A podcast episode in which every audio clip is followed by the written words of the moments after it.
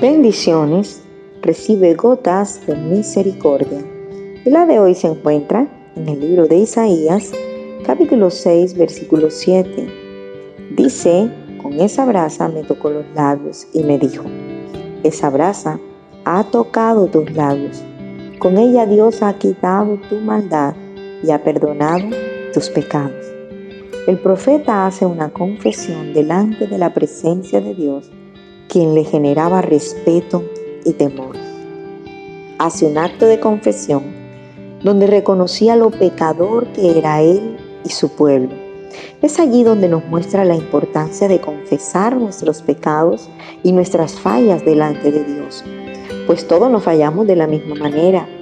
El profeta hablaba de sus labios inmundos. Hoy nosotros pudiésemos decir, ¿cuál es aquel pecado que llevamos a cuesta? Quizás damos rienda suelta a los malos pensamientos, al mal manejo de nuestra economía, al mal uso de nuestra sexualidad, al mal uso de nuestro tiempo, o aquellos que con trampas quieren tener unos pesos más, o los que viven en mentira y falsedad. Quizás algunos luchan con la envidia, codicia y hasta con la incredulidad.